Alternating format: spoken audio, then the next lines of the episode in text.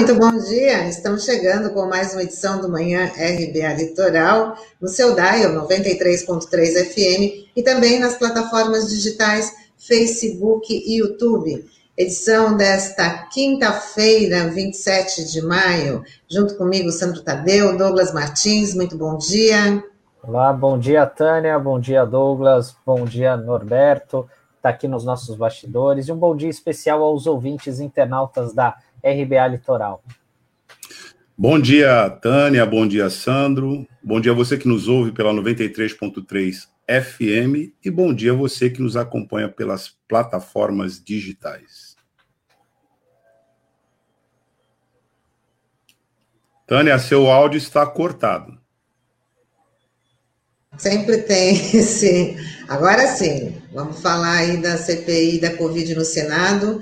O atual ministro da Saúde, Marcelo Queiroga, e o ex-ministro Eduardo Pazuello vão ser chamados novamente a depor. A comissão também aprovou a convocação de nove governadores e o ex-governador do Rio de Janeiro, Wilson Witzel. O objetivo é investigar possíveis irregularidades no uso de recursos repassados pelo governo federal.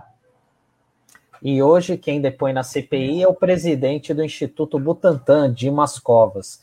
Ele disse que vai apresentar documentos que provam como o Palácio do Planalto obstruiu e atrasou a compra da vacina da Coronavac. Ele já está lá, na, já, já chegou na, lá na CPI do Senado. O depoimento está marcado para as nove, né? Então ele já está lá. É, e ontem foi um dia é, mais burocrático, né, vamos dizer assim, até porque não teve é, nenhum depoente ontem, estava aquela polêmica se poderia ou não convocar governadores, né, enfim. E a gente vamos ver como que isso vai se dar na prática, né, porque o regimento do Senado é muito claro, dizendo que não pode se investigar estados e municípios, né, e essa, a gente sabe que a bancada bolsonarista ali, desde o primeiro momento, é, queria convocar as pessoas, né, governadores, municípios, para falar sobre desvio de recursos, enfim, né, que isso até pode existir, isso é fato, né, mas é, não deve ser o foco da CPI, que o foco está muito bem claro que tem que ser essa questão do governo federal, das omissões, que vem se provando, né, essa narrativa tem ficado cada vez mais evidente, tanto é que o Omar Aziz chegou a, a, a dar uma entrevista para o portal Metrópolis, né, que é um portal de notícias muito importante lá de Brasília, né, do Distrito Federal, é dizendo que ele já vê indícios claros, né, da omissão do presidente Jair Bolsonaro nessa questão da Covid, né? É até difícil a gente falar que não que não é bem isso, né? Mas é, e agora é, agora tem essa convocação, né? Vamos ver o que, que vai dar, como que vão se comportar os parlamentares, né? Diante dos nossos governadores. O esquema de defesa do bolsonarismo na CPI está dado e desde o começo ele passa pela, pelo ataque né, às administrações regionais, locais, né, tanto estados como prefeituras. Não me parece que isso vá é, ser impedido, né, eventualmente, de ser levado adiante. Esse esquema está tá dado, e, de certa maneira, o bolsonarismo depende dele, do êxito dele, para tentar difundir, diluir o foco. Né? Essa é uma estratégia cantada, essa é uma pedra cantada desde o começo. E quem acompanha os depoimentos é, pode perceber que todas as retaliações da bancada governista na CPI tiram o foco do objeto principal da Covid, da, da CPI da Covid, que são as decorrências da negligência do governo federal e do chefe né, do executivo, particularmente, com seu negacionismo como forma de política pública, e, ao mesmo tempo, né, eles procuram, é, isso é estarrecedor, né, credenciar o kit Covid, né, com cloroquina, azitromicina e todos esses medicamentos já sepultados, condenados, rejeitados, reprovados né, por toda a opinião pública, a opinião técnica, a própria organização, é, OAS, né, a Organização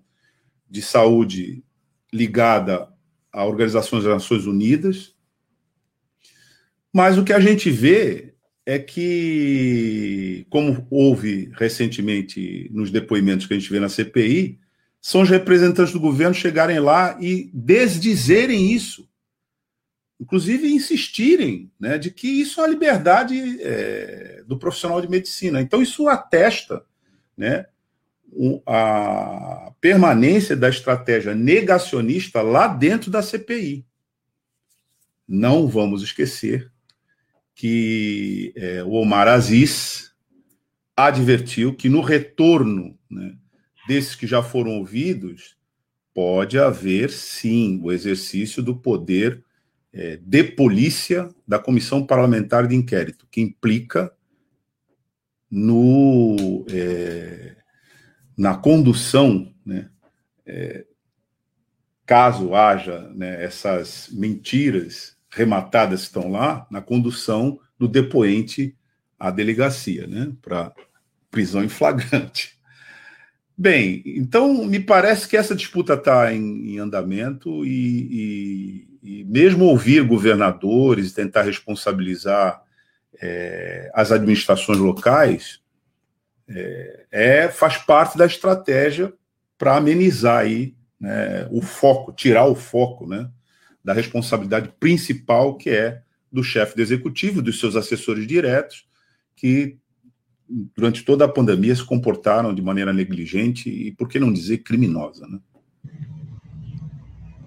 Bom, e o ministro do STF, Alexandre de Moraes, levantou parcialmente o sigilo de investigação da Polícia Federal contra o ministro do Meio Ambiente, Ricardo Salles, e o presidente do IBAMA, Eduardo Bin. Esses agentes públicos são suspeitos de terem esquema na exportação ilegal de madeira. Salles foi alvo de buscas e apreensões na sua casa em São Paulo, no seu imóvel funcional em Brasília e no escritório no Pará. O presidente do IBAMA foi afastado do cargo junto com outros 10 servidores. É, essa, essa pauta, pelo que tudo indica, está começando. É, o, o Ricardo Salles ele está bem enrolado, né?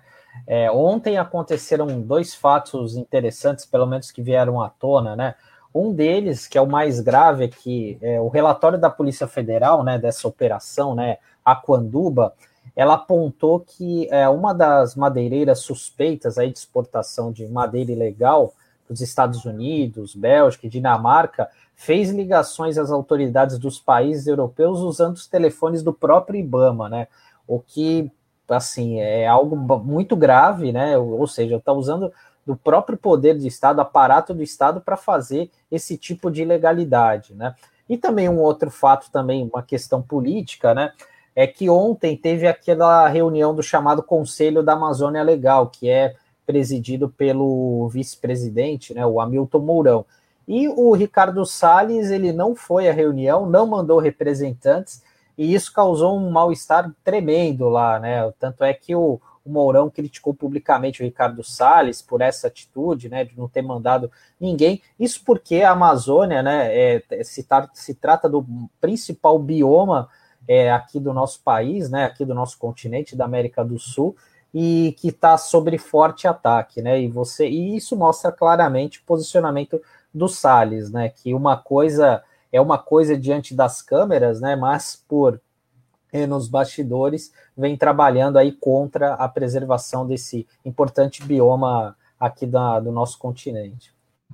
O que, precisa ser, o, que precisa ser, o que precisa ser é, anotado nesse caso é a possível é, cisão interna dentro do governo.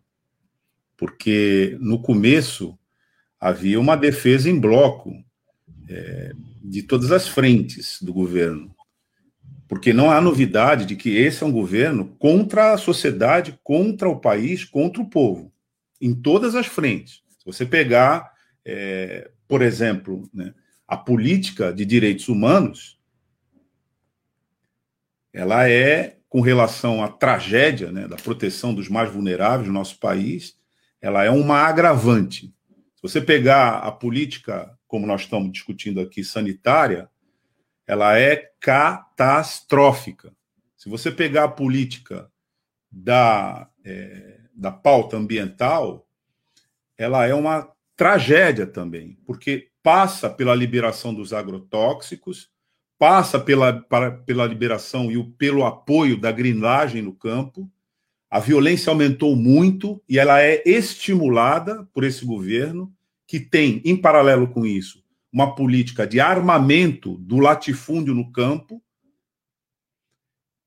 E isso tudo é a política bolsonarista em andamento. Então, o fato aí é que, de repente, o Salles está sendo apresentado aí é, como alguém que não, pelo menos pelo que a gente vê, acompanha, não conta nesse momento com uma defesa pronta e eficiente do governo do qual ele faz parte, a ponto do próprio vice-presidente da República, né, se manifestar de maneira inamistosa com relação ao seu colega de governo.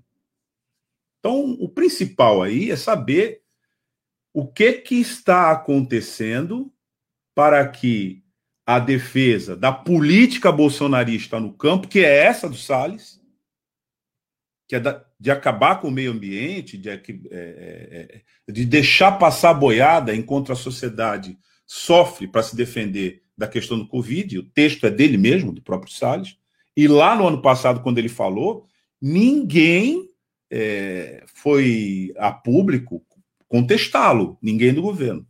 Mas agora é a própria Polícia Federal que está investigando.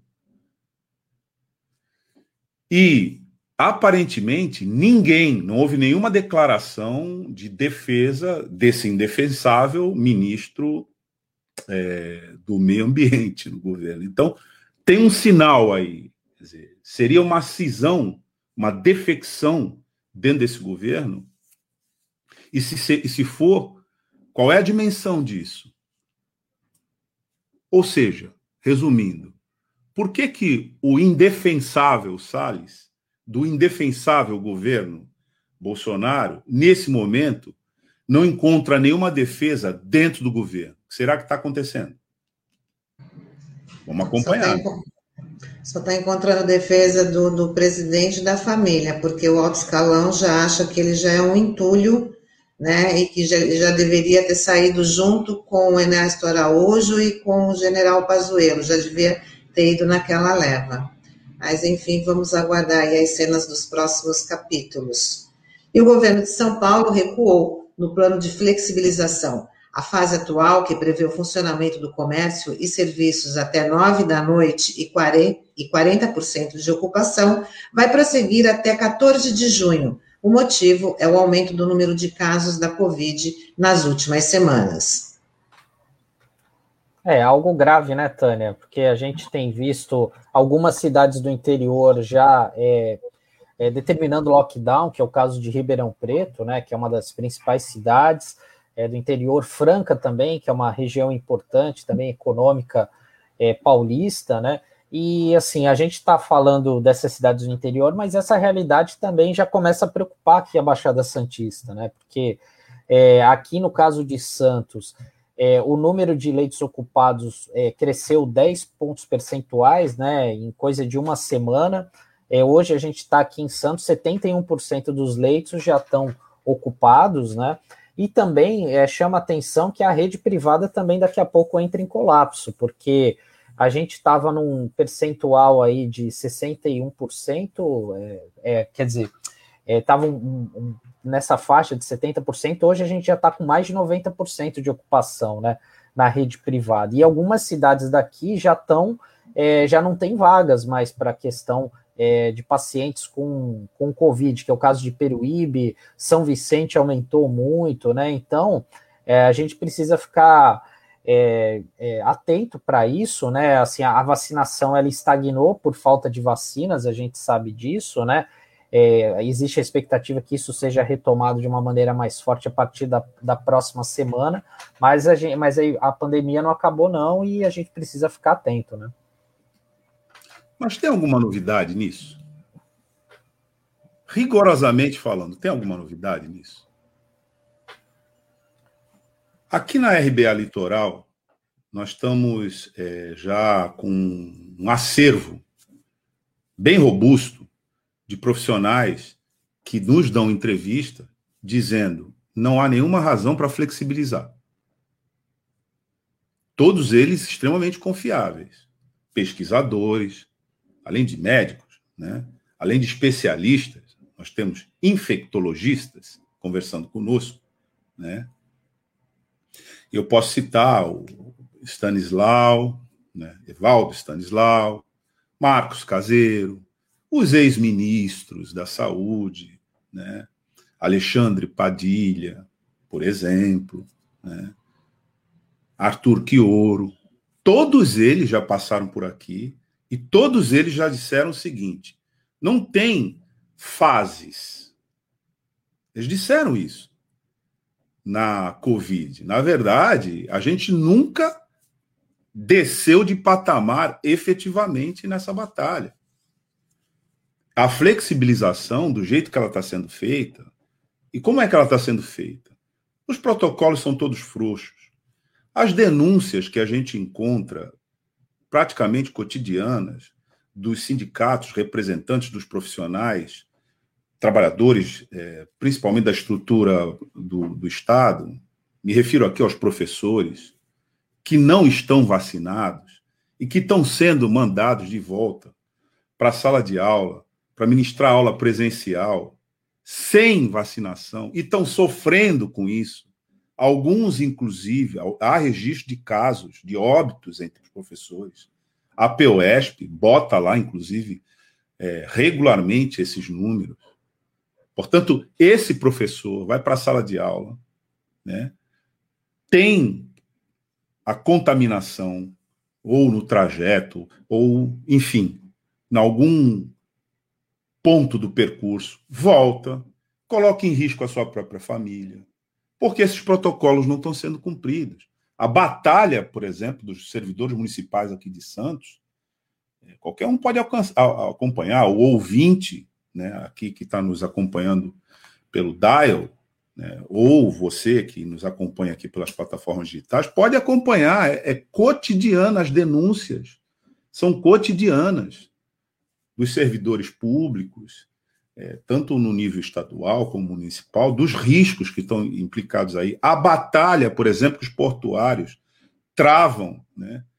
E efetivamente ainda não conseguiram um plano consistente de imunização, eles são importantíssimos nessa prioridade, porque eles estão transitando nas embarcações que vêm do exterior, e já foram várias as, as embarcações que foram simplesmente interditadas porque estavam nas suas tripulações contaminadas. Então não há uma consistência nesse, nessa flexibilização. Então qual é a novidade? Não há novidade nisso.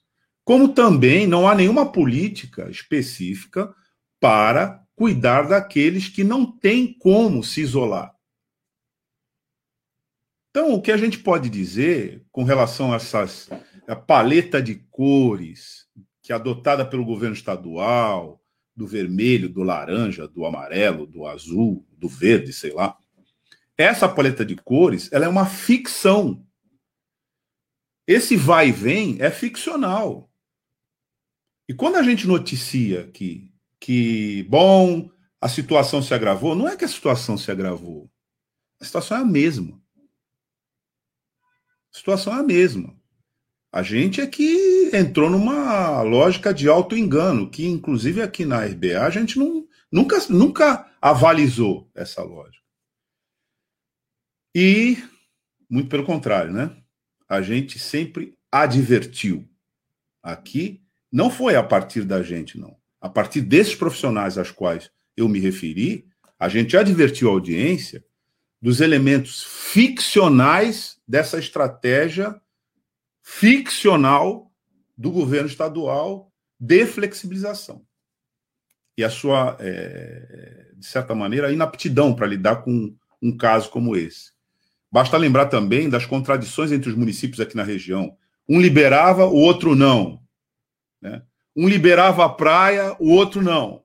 Um liberava o comércio, o outro não. Como se nós estivéssemos a mil quilômetros de distância um município do outro aqui. Como se nós não fôssemos uma área é, conurbada, como se nós não fôssemos uma coisa só, né? uma região metropolitana. Então, não há novidade. O que há é o aumento do risco, porque a gente acompanha as dificuldades de se tocar um calendário minimamente consistente e organizado para um plano de imunização que seria nacional. E por que, que ele tem que ser nacional? Porque todo mundo circula em todos os lugares. Né? Como a gente não vai, não consegue deter as pessoas na circulação, não tem uma política para isso. É... Esses são os efeitos. E a sociedade já começa a perceber que ela tem que lutar. Você vej, vejamos só a situação que ele se encontra. Os movimentos sociais estão chamando concentrações para o dia 29, com todos os cuidados, etc., distanciamento, porque exatamente por conta disso, porque esse plano é uma ficção e vamos, é, acho que a gente pode concluir de maneira mais é, adequada que esse próprio governo, em termos de políticas públicas, é uma ficção.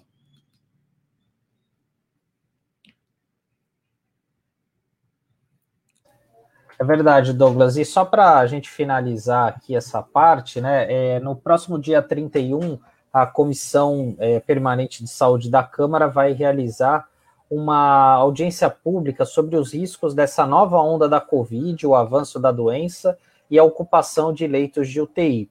Esse evento vai ser na próxima segunda-feira, às 10 horas. E vão participar dele os secretários de saúde Adriano Catapreta, os infectologistas Marcos Caseiro e Evaldo Stanislau e o médico sanitarista Sérgio Zanetta.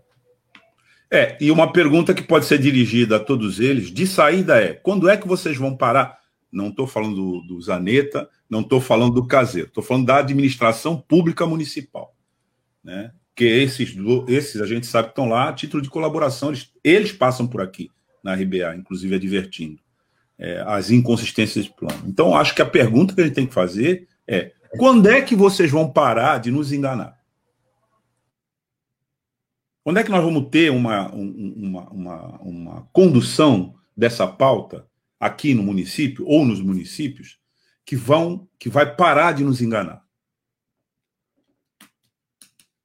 Bom, chegou a hora de a gente falar com José Marques Carriço, que hoje ele vai abordar né, a passarela de, de passageiros lá do terminal de barcas da Alfândega. Vamos ver se tem aí um novo projeto, se, se anda ou se não anda. Vamos embarcar o Carriço.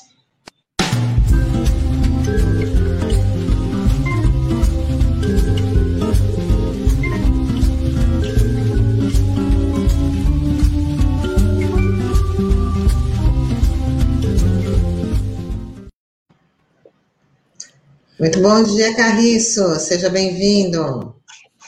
Bom dia, Tânia. Bom dia, Douglas. Bom dia, Sandro. Bom dia, internautas e ouvintes da RBA. Bom dia, Carriço. Bom, bom dia. Hoje você vai explicar para os nossos ouvintes internautas sobre esse novo projeto aí dessa passarela que dá acesso ao terminal de barcas lá da, da alfândega. Ele tem, tem novo projeto, está sendo discutido isso, Carriço?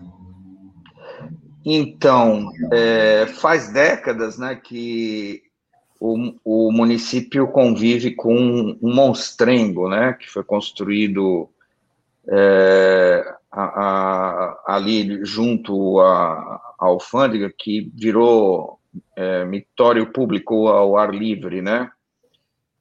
Que é aquela coisa horrorosa que ninguém quase usa, né? Porque não tem absoluta. É um, um projeto que o, a pessoa que fez esse projeto devia ser presa, na minha opinião, sabe? É, assim, não tem nenhum cabimento de nenhuma ótica, né? Se você olhar para o lado da acessibilidade, mesmo considerando que naquela época não existia legislação para isso e tal, assim, é criminoso, né? É criminoso. Degraus com tamanhos diferentes, com uma inclinação absolutamente impossível, né? Só os muito abenegados por exercícios ao ar livre que realmente usam aquilo. É, e é um lugar que circulam milhares de passageiros, né? Do sistema de barcas que liga Vicente de Carvalho com a área central de Santos. Um sistema super importante para a economia regional. Além de tudo, essa passarela ela tem um, uma convivência agressiva com o prédio da alfândega, né? Que é um edifício maravilhoso, tombado, né? Em nível municipal.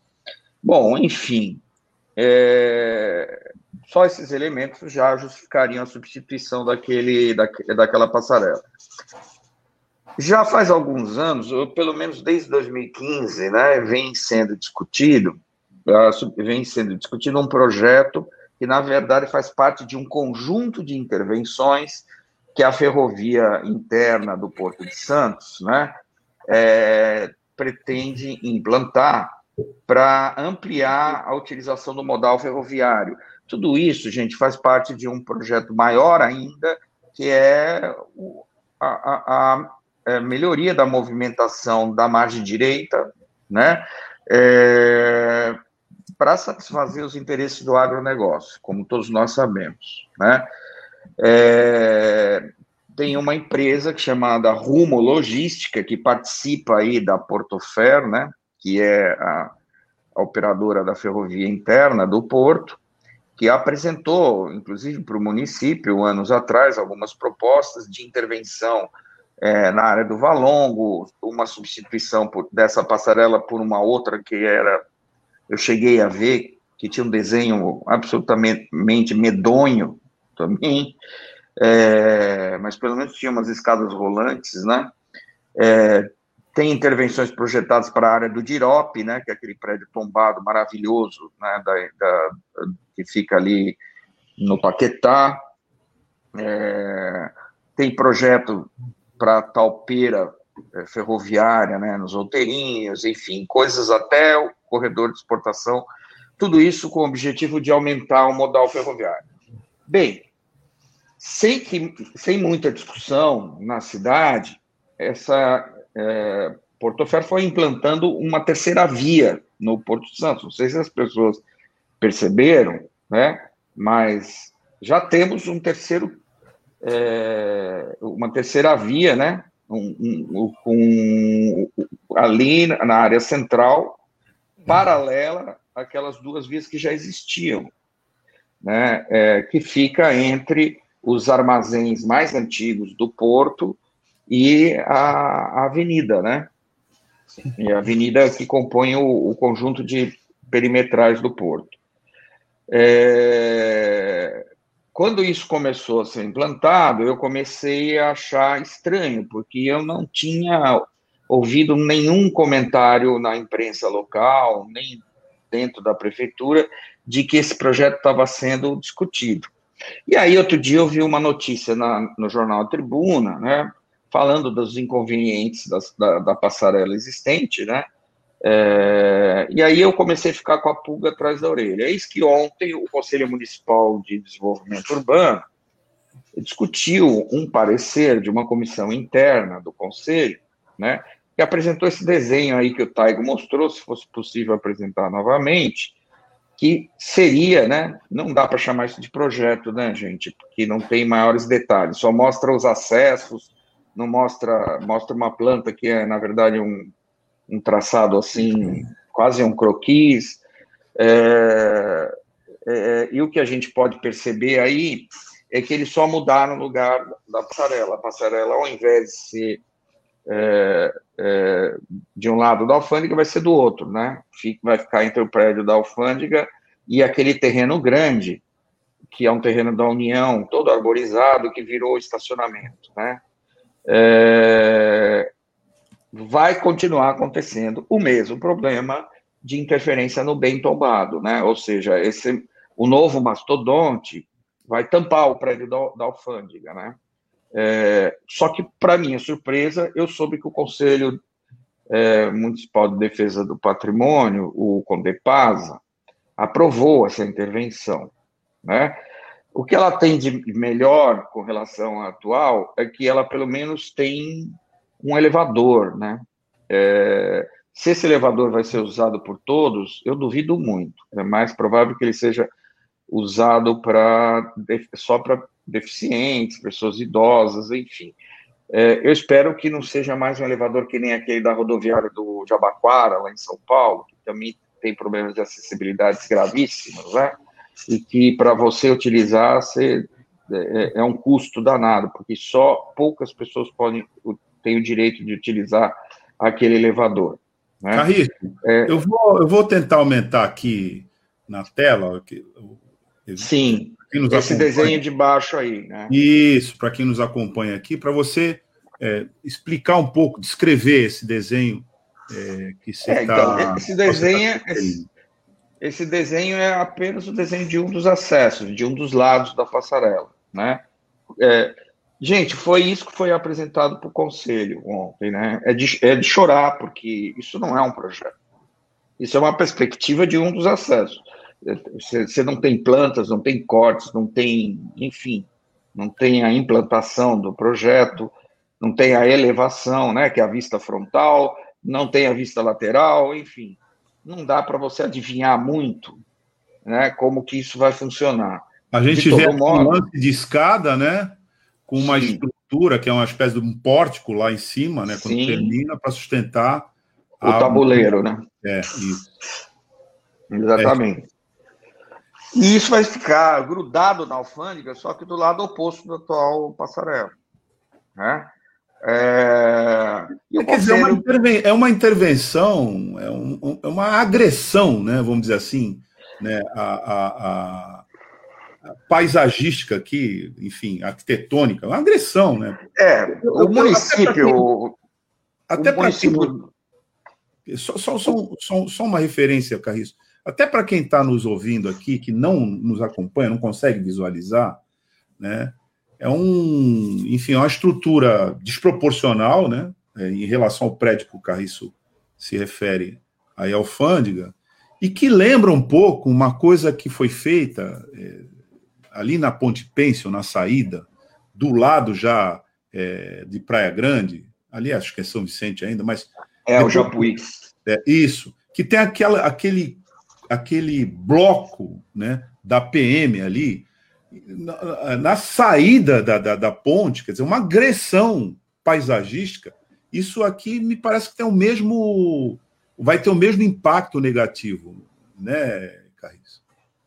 Não, com certeza. E o Conselho ter é, aprovado isso significa que Santos abdicou de proteger o seu patrimônio histórico. Né? Definitivamente, esta é a leitura que eu tenho. É lamentável, eu fui conselheiro por várias vezes, por muitos anos, do Condepasa, é um órgão, a meu ver, importantíssimo para a preservação da nossa memória, especialmente para nossa memória cultu eh, cultural, urbanística e arquitetônica, mas, é, ultimamente, esse conselho não tem servido para muita coisa, sabe? Infelizmente, eu sou obrigado a dizer isso. É, Agora, o que eu queria destacar é o seguinte: essa passarela é apenas a ponta de um iceberg, né? Porque eu já estou sabendo que essa terceira linha que foi construída, por exigência dos operadores, ela vai ser totalmente segregada do trânsito urbano, portanto, vai, ser, vai ter uma cerca, tá? É, e quem estiver do lado da cidade não vai enxergar mais o porto, né? O, ou seja, é, as pessoas vão ser obrigadas a usar essa passarela, ao contrário da passarela que existe hoje, que ninguém quase usa, que todo mundo passa, é, atravessa a, avenida numa situação absurda, né, gente? Em nenhum lugar decente, civilizado do mundo, você assiste o entrelaçamento de dois sistemas de, de transporte dessa forma que a gente vê ali na área central de Santos. É, é óbvio que tem que ter uma passarela, né, gente? É óbvio que tem, uma tem que ter uma passarela. Só que qualquer projeto demanda você esgotar todas as alternativas de localização e tecnológicas. Né? Isso é um conceito básico da arquitetura e do urbanismo. Eu, é, quando eu estava na ativa, eu cheguei a ver esse projeto que eu me referi, né? Que tinha uma cobertura, eu não sei se aquilo era vidro, se era acrílico, uma coisa horrorosa, com escadas rolantes e tal, também grudado na alfândega e tal, e a gente chegou, a equipe técnica da Secretaria de Desenvolvimento Urbano chegou a se manifestar sobre isso, fez análises e apresentou várias alternativas de localização. E existem, né? Nesse mesmo terreno que eu me referi, que, que é usado como estacionamento, né, era possível você botar o acesso dessa passarela um pouco mais é, distante da alfândega dentro desse terreno, né? E era possível você dotar o sistema ou de escadas rolantes ou de elevadores com grande capacidade de transporte, né? Para dar conta do, dos milhares de passageiros do sistema de barca. E não fazer com que o elevador seja apenas usado por deficientes, né? Eu não estou dizendo que é isso que vai acontecer com essa proposta, porque eu não vi nada escrito sobre isso, não sei se o conselho perguntou, não sei se o Condepasa questionou, o Condepasa, né? Ele vai dizer que isso não tem a ver com patrimônio histórico, é acessibilidade, enfim, e lá nave vá, né? Mas o fato é, gente, que esse cercamento da linha férrea na área central de Santos para atender os interesses de grupos poderosos do agronegócio, que demandam a, ampliação da movimentação do porto, vai separar, segregar de vez o porto histórico de Santos de sua área central. Bye bye projeto de revitalização do porto, né? A despeito de toda a dinheirama gasta com desenhos, consultorias, consultorias até internacionais, né? Teve uma, a Ouve, que ficou, é, levou muito dinheiro da Prefeitura de Santos aí entre o governo Papa e o governo Paulo Alexandre, né? Fazendo estudos e diagnósticos e, enfim, é, cadernos muito bonitos, né? Com propostas muito bonitas. É, eu quero saber quem vai devolver esse dinheiro para a sociedade santista. Sem contar o projeto do mergulhão, né, de iniciativa da Codesp, que também custou uma dinheirama gigantesca e foi abandonado no meio do caminho. Ele, primeiro ele diminuiu de tamanho, depois é, foi abandonado no meio do caminho e nem resolvia a questão ferroviária, né? Diga-se de passagem, a ferrovia iria continuar no mesmo nível. E se hoje tivéssemos um mergulhão, eles iam, iriam cercar o porto do mesmo jeito, né? E o mergulhão ia continuar não servindo para nada mesmo, porque não ia resolver o problema de integração da área do porto com o centro da cidade. Então, gente, é para dizer o seguinte: o iceberg ele está lá, debaixo d'água, e o iceberg é o seguinte: bye bye, projeto de revitalização da área central do porto. Então, assim, eu acho que quando a imprensa trata esse tipo de assunto, tem que enxergar debaixo d'água, sabe o que está acontecendo? Não é só falar, a passarela está uma porcaria, ela tem problemas de acessibilidade, prejudica a população, prejudica os passageiros, precisa substituir mesmo. Mas o que está debaixo disso, gente? Será que esse interesse surgiu agora realmente porque o agronegócio está preocupado com a acessibilidade dos passageiros do sistema de barcas de Vicente de Carvalho? Eu não sei se quem mora lá em Goiás, no Mato Grosso, está se importando com isso, sabe? Carriço. A passarela é a pontinha do iceberg, né, Carriço? Carriço, nós temos aqui é, interações, né, que eu vou ler aqui para você. É, a Cidinha diz que é, cumprimenta a gente, diz que foi usuária por muito tempo da passarela da travessia para quem usa as, as barcas da alfândega. Recentemente, o jornal local fez matéria, mas esqueceu de falar que a passarela, além da falta de manutenção, não é acessível. E os degraus são irregulares, não há corrimão, além da falta de segurança. E ela é, continua dizendo que, por vezes, ficou mais de 40 minutos aguardando a manobra dos trens de carga para atravessar a avenida, porque não consegue subir na passarela, sem rampa e sem condições. E os projetos de modernização do porto e modal ferroviário desconsideram as pessoas. Né? Isso foi a Cidinha. E a Ana Cristina é, Valardi nos diz que, na verdade, ela faz uma pergunta, né? Será que a convergência com o lugar da memória do Raul Soares, né, sobre o navio presídio, né, que a gente teve aqui, que confinou é, aqueles que contestavam o regime na ditadura é, de 64 no navio fundiado aqui na Barra. E ela conclui, parece que sim. É, me parece assim que é um projeto que vai é, melhorar as condições de acessibilidade, né? Embora não vai resolvê-las, porque se as pessoas continuarem tendo que subir escada, né? por exemplo, eu não iria usar esse sistema nem que a vaca tussa. Não iria. Não iria. Eu não sou um atleta que é capaz de subir essas escadarias diariamente. É, eu só usaria se tivesse o um elevador disponível ou se tivesse uma escada rolante, que é o que não, não enxerguei nesse desenho. Né? É, mas vai melhorar a situação.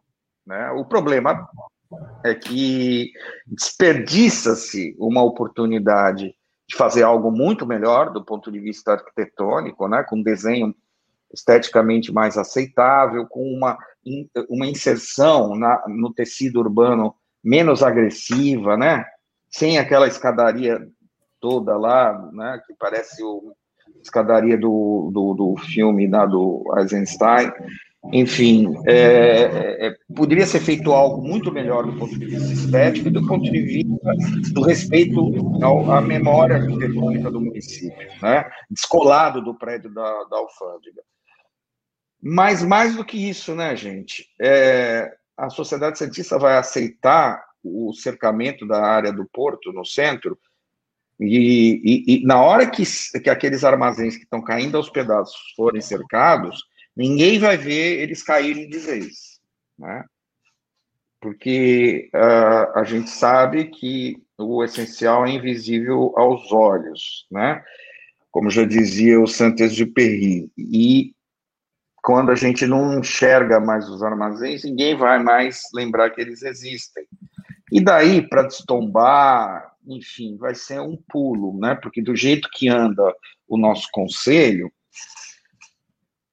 eu não duvido muito que é, em algum momento alguém vai dizer: nossa, precisamos usar essa área para é, gerar milhões de empregos no, na região para algum projeto maluco desses aí, e vai tudo para o espaço. Né? É, então, eu acho fundamental, eu acho fundamental que a sociedade continue enxergando as ruínas do armazém, dos armazéns, tá? para saber que eles existem, que eles estão lá e que os responsáveis por fazer com que eles sejam recuperados não estão fazendo nada para que isso ocorra. Bom, é isso aí, tudo que a sociedade precisa saber. Carriço, queria agradecer a sua participação de hoje. A gente vai te aguardar semana que vem com mais informações aí importantes, relevantes para o conhecimento de todos e para a cobrança, né, para ajudar e reforçar essa cobrança do poder público nessas questões tão fundamentais aí de não só de acessibilidade, mas como de preservação também, né? Até mais, pessoal. Um grande abraço, ouvintes e internautas. Abraço, Tânia, Douglas e Sandro. Obrigada, Obrigado, Carissa. Até semana que vem. Carissa. Até semana. É. Bom, Bom, e o nosso entrevistado de hoje né, é o professor Mohamed Habib, ex-coordenador de Relações Institucionais e Internacionais da Unicamp, e o tema será o conflito entre Israel e Palestina, que há muito tempo vem deixando o mundo perplexo com tantas vítimas dessa guerra. Vamos embarcar o professor?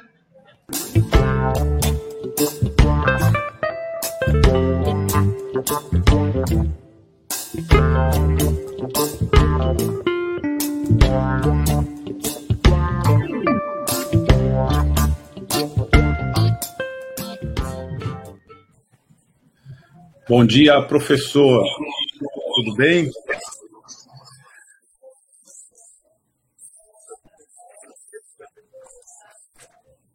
Bom dia. Sim. Sim, bom dia.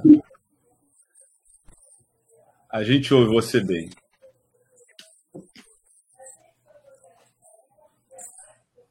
Bom, é, professor, é, no último dia 21, Israel e Palestina chegaram a um cessar-fogo depois de 11 dias de conflito. Na Palestina foram 232 mortos, incluindo 65 crianças, enquanto Israel informou ter sofrido 12 baixas. O cessar-fogo foi mútuo e incondicional. As negociações contaram com a participação estadunidense e, inclusive, com o presidente do Egito, né, Abdel Fattah al-Sisi. Mas para você falar conosco né, sobre esse cessar-fogo, a gente pedia, pediria que é, você considere. Aliás, você que é egípcio, né, é, e que tem uma, uma formação é, na, naquela região também, é, eu queria que você nos explicasse o contexto, professor, dessa, desse, desse conflito e por que e qual é o significado desse cessar-fogo, desse recente cessar-fogo, o que a gente pode esperar dele. E também quais são os motivos né, para esse recente conflito entre Israel e Palestina.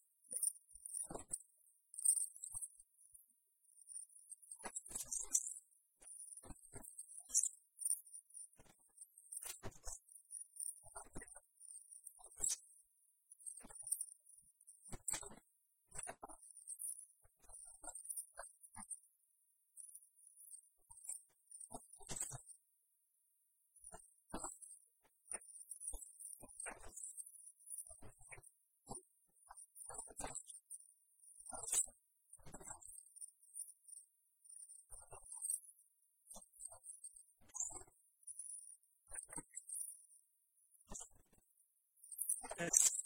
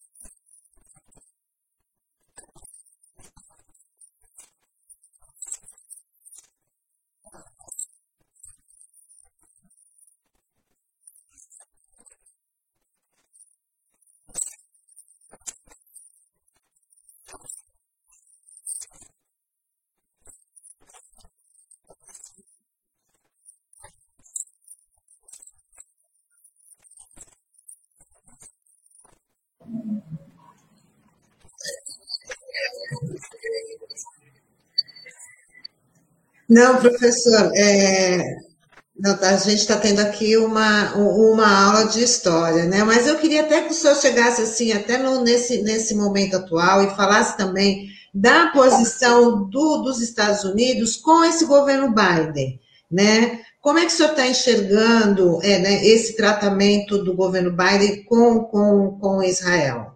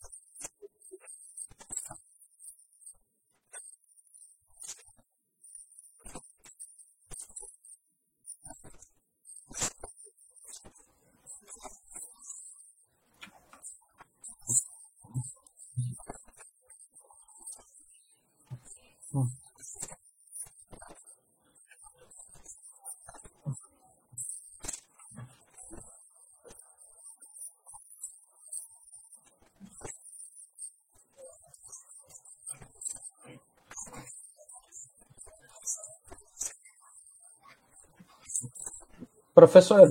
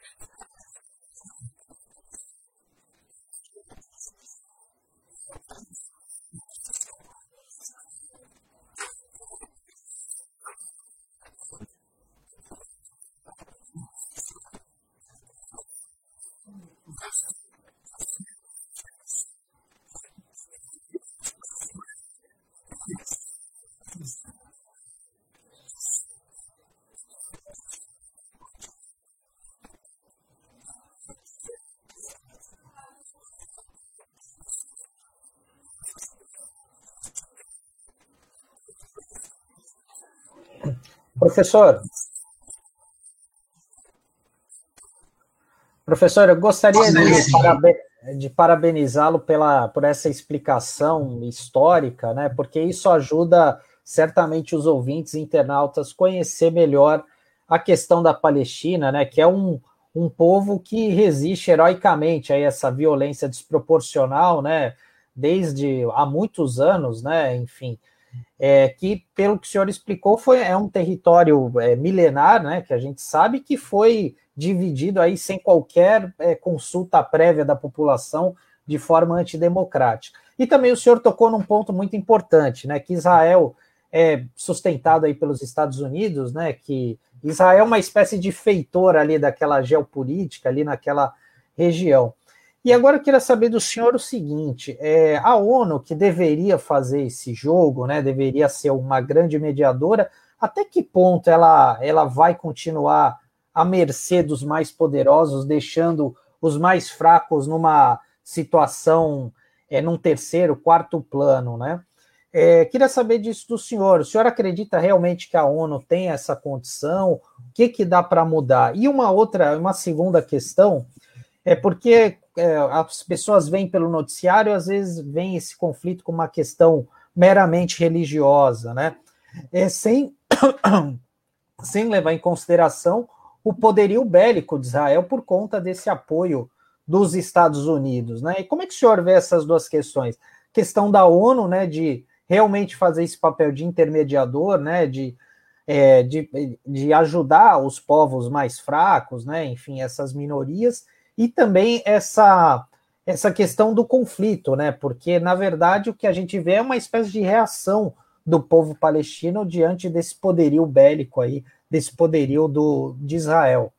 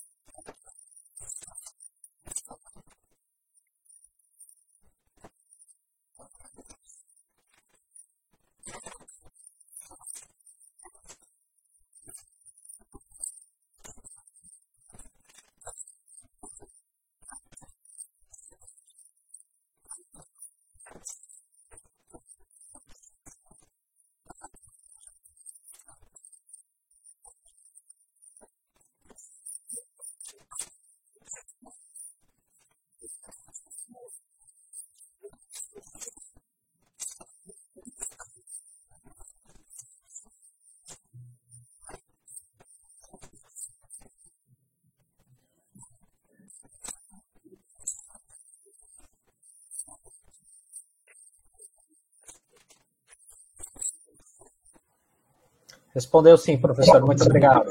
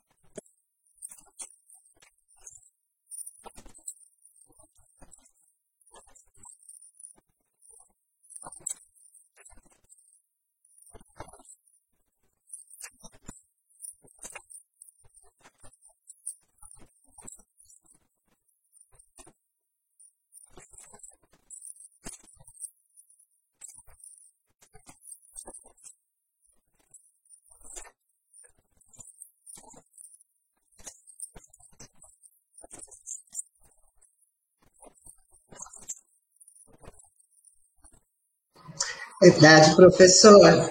Queria agradecer aqui a sua participação. Né? Com certeza, essa daí foi a primeira aula que o senhor nos trouxe. Tem muito assunto ainda para a gente conhecer, para a gente aprender sobre né, essa, a história desse conflito que já dura aí há mais de, de 40 anos, mas infelizmente nosso tempo está curto aqui. Queria agradecer a sua participação e com certeza a senhora estará de volta aqui para mais esclarecimentos, tá bom?